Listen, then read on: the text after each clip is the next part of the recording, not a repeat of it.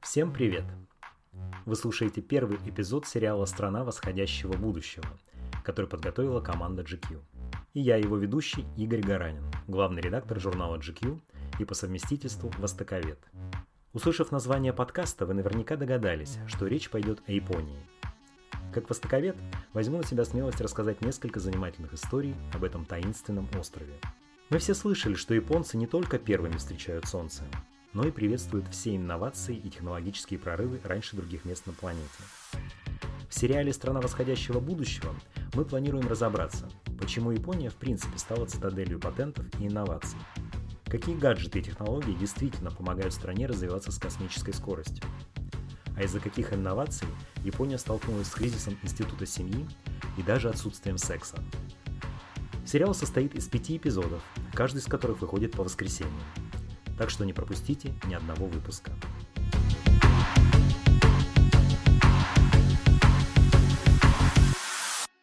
Тема сегодня – инновационный подход. Как вышло так, что Япония стала гуру инноваций и королевой патентов?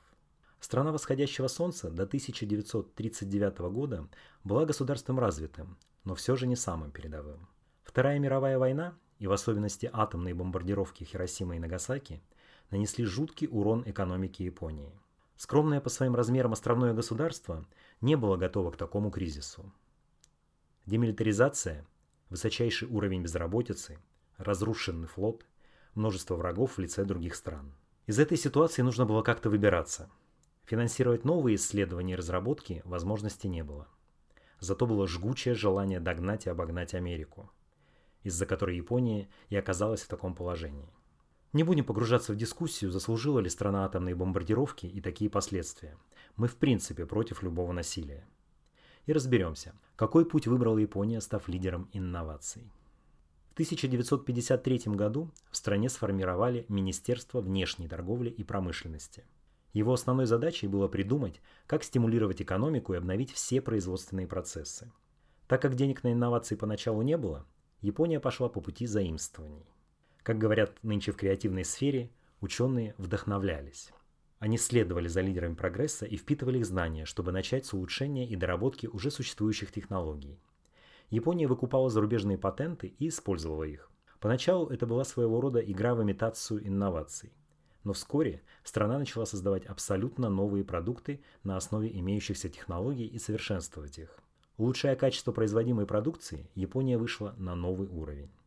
Чтобы отвлечься от занудных политических стратегий, сделаем своего рода рекламную паузу. Знаете ли вы о том, что абсолютно каждый из нас сталкивался с революционными японскими изобретениями? Давайте устроим короткий блиц. У вас был кассетный плеер Sony Walkman? Японцы придумали его еще в 1979 году. Или, может быть, вы пользовались калькулятором Casio? Его толщина была всего лишь 0,8 мм. Еще в 1983 году эта компания создала самый тонкий в мире калькулятор, и этот рекорд до сих пор не побит. Со следующим гаджетом вы сталкивались абсолютно точно. Противокомаринная спираль. Да, та самая, зеленая, вонючая, отпугивающая комаров. Японцы изобрели ее в 1980 году, чтобы справиться с малярией и другими болезнями, передающимися через комаров. Ну и заодно спасти тысячи российских дачников, конечно. Но вернемся к технологиям. Так вот, японцы догнали, обогнали, разбогатели и зажили качественно иначе. Пока американцы все сильнее зависели от разработок Китая, в Японии умнели даже унитазы. С этим исчадием технологического ада вы тоже могли сталкиваться. Одно неловкое движение, и со всех сторон у вас летят струи воды. В 1995 году в Японии вступил в силу основной закон о науке и технологиях. Пожалуй, не будем пересказывать весь документ, но процитируем главную фразу. Наука Техника и технологии формируют основы развития как японского общества, так и человечества в целом. Под таким лозунгом страна живет и по сей день. Национальный бюджет на научно-исследовательские и опытно-конструкторские работы в Японии составляет больше 130 миллиардов долларов. В исследованиях задействованы почти 700 тысяч ученых. За год страна подает свыше 50 тысяч заявок на патенты. Китай на данный момент Японию обгоняет, но мы же помним, что население Поднебесной в 12 раз больше. Ну и к тому же, мы всегда будем придерживаться позиции, что больше не значит лучше. Давайте обозначим, в каких сферах японцев инновации интересуют больше всего.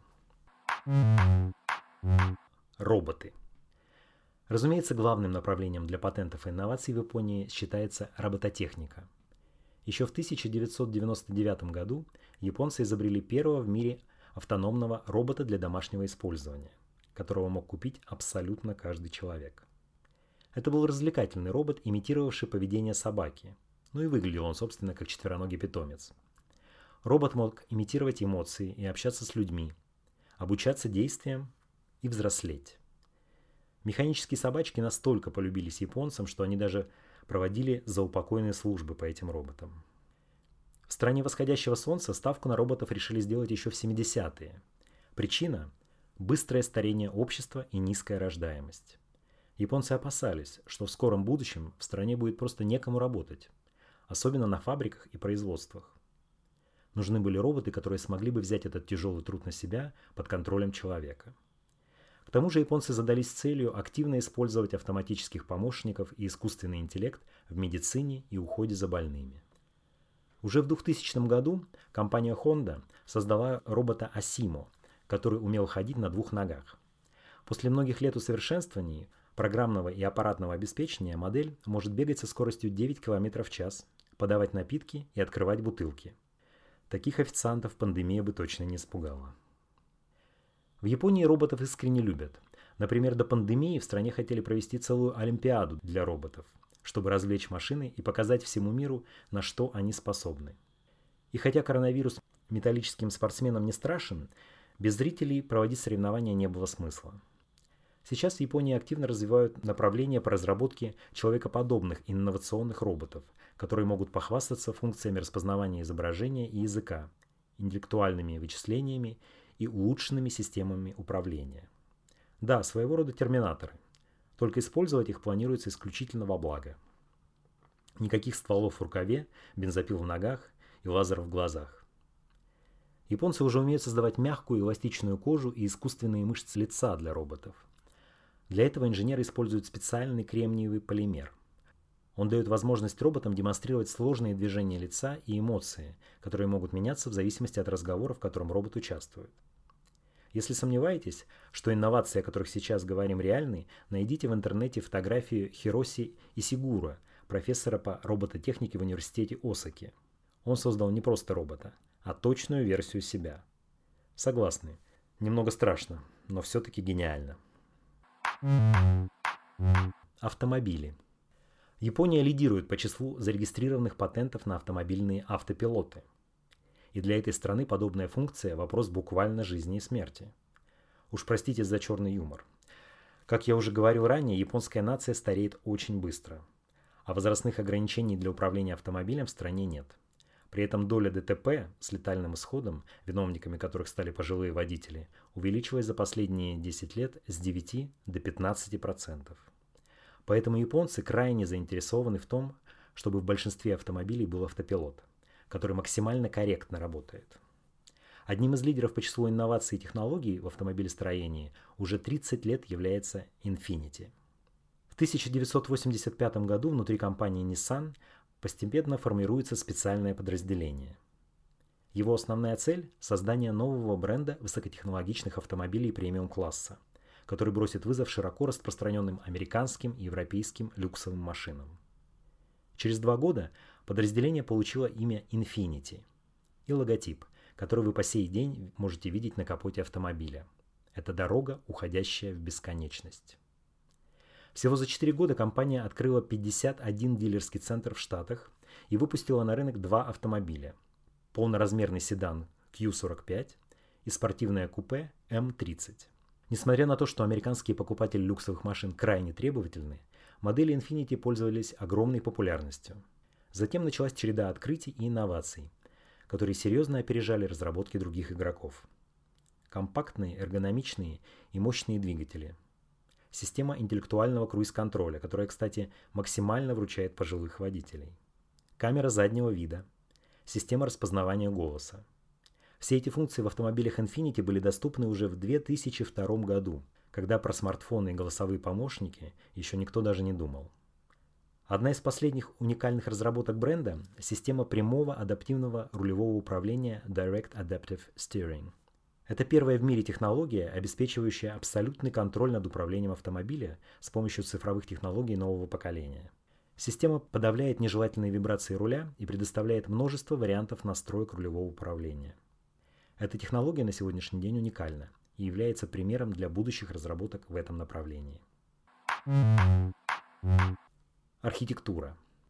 Все ключевые сооружения в Японии всегда строят только местные архитекторы. Только они знают, как даже в самом современном здании все равно учесть японские традиции и эстетику полутеней. Главная проблема для японской архитектуры – это, разумеется, постоянные землетрясения, тайфуны и периодические цунами. Здания должны выдержать эти природные нападки. В одном только Токио больше 150 небоскребов. Столица Японии входит в топ-10 самых высотных городов мира. Каждый небоскреб должен быть построен в соответствии со специальным строительным стандартом. В Японии на законодательном уровне прописаны сейсмоустойчивые укрепления и ветрозащитные конструкции. Внутри каждого небоскреба огромный ствол на резиновой прослойке. Вокруг ствола возведен своего рода экзоскелет из демпферов, который глушит любые вибрации во время землетрясения. Демпферы – это такие массивные бетонные блоки, которые служат внутренним маятником конструкции, придавая ей обратную инерцию. Противовес не дает башне сильно раскачаться, но небоскребы должны раскачиваться, иначе они точно разрушатся. Японцы уделяют не меньше внимания частным постройкам и невысоким зданиям. Тем более, что последним серьезным испытанием для архитектуры в этой стране стало цунами, последовавшее за землетрясением в 2011 году. Гигантские волны полностью затопили атомную электростанцию Фукусима. Она была важнейшей энергетической точкой Японии. Пиковые периоды там генерировалась почти треть электричества всей страны. Почему станция так пострадала?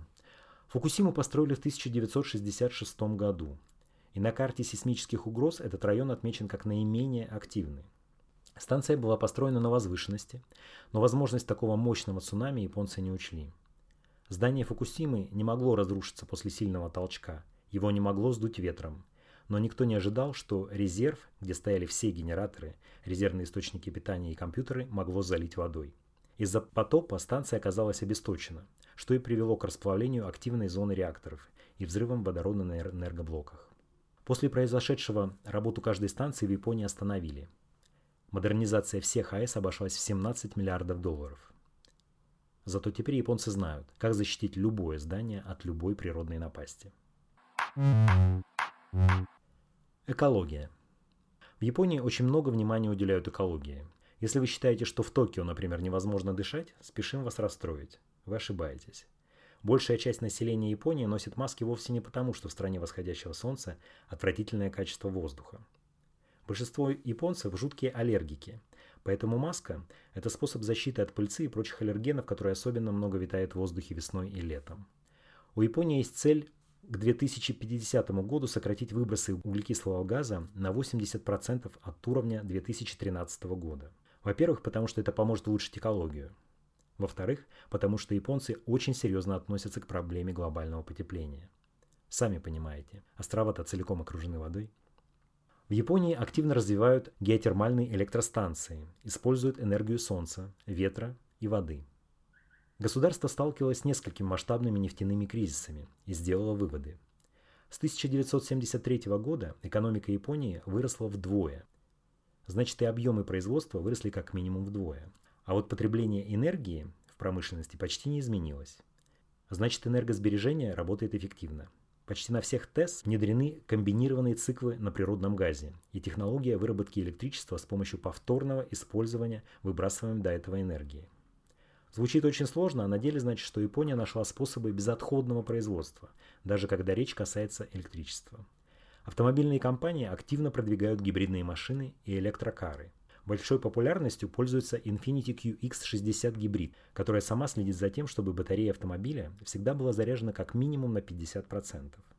Компании, работающие с бытовой техникой и другими гаджетами для дома, тоже не отстают. Телевизоры подстраиваются под дневное освещение, чтобы из-за чрезмерной яркости не сжать слишком много электроэнергии.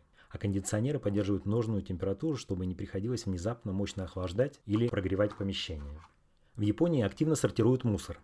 В небоскребах жители распределяют отходы по контейнерам в подвалах зданий, а владельцы частных домов избавляются от мусора по дням недели. Например, в понедельник и четверг выбрасывают то, что подлежит сжиганию. Вторник – день алюминия, пластиковых бутылок и стекла. В среду выкидывают батарейки, старые кастрюли и перегоревшие лампочки. А в пятницу – остальной пластик. В некоторых районах график может быть другим, но суть та же. Затем на заводах мусор сжигают при температуре свыше 800 градусов. Такая температура препятствует выделению вредных газов, например, диоксина. А энергию процесса сжигания отходов эффективно используют для выработки тепла и электричества. Помимо этого, с 2001 года японцы обязаны перерабатывать некоторые виды бытовой техники. Они отправляют на специальные заводы стиральные машины, телевизоры, кондиционеры, холодильники и компьютер. Там из них вынимают редкоземельные элементы и повторно используют. И, кстати, качество японской продукции, будь то одежда, техника, автомобили или мебель, это тоже часть плана по заботе об экологии. Чем дольше вещи прослужат человеку, тем меньше придется утилизировать. Затем, как компании и производства заботятся об экологии всеми возможными способами, пристально следит государство. В Японии очень чистая водопроводная вода. Пить ее можно даже самым маленьким детям – Жители крупных городов не сразу поверили, что государство смогло настолько очистить воду. Поэтому мэр Токио настоял на том, чтобы какое-то время водопроводную воду продавали в пластиковых бутылках за очень скромную сумму.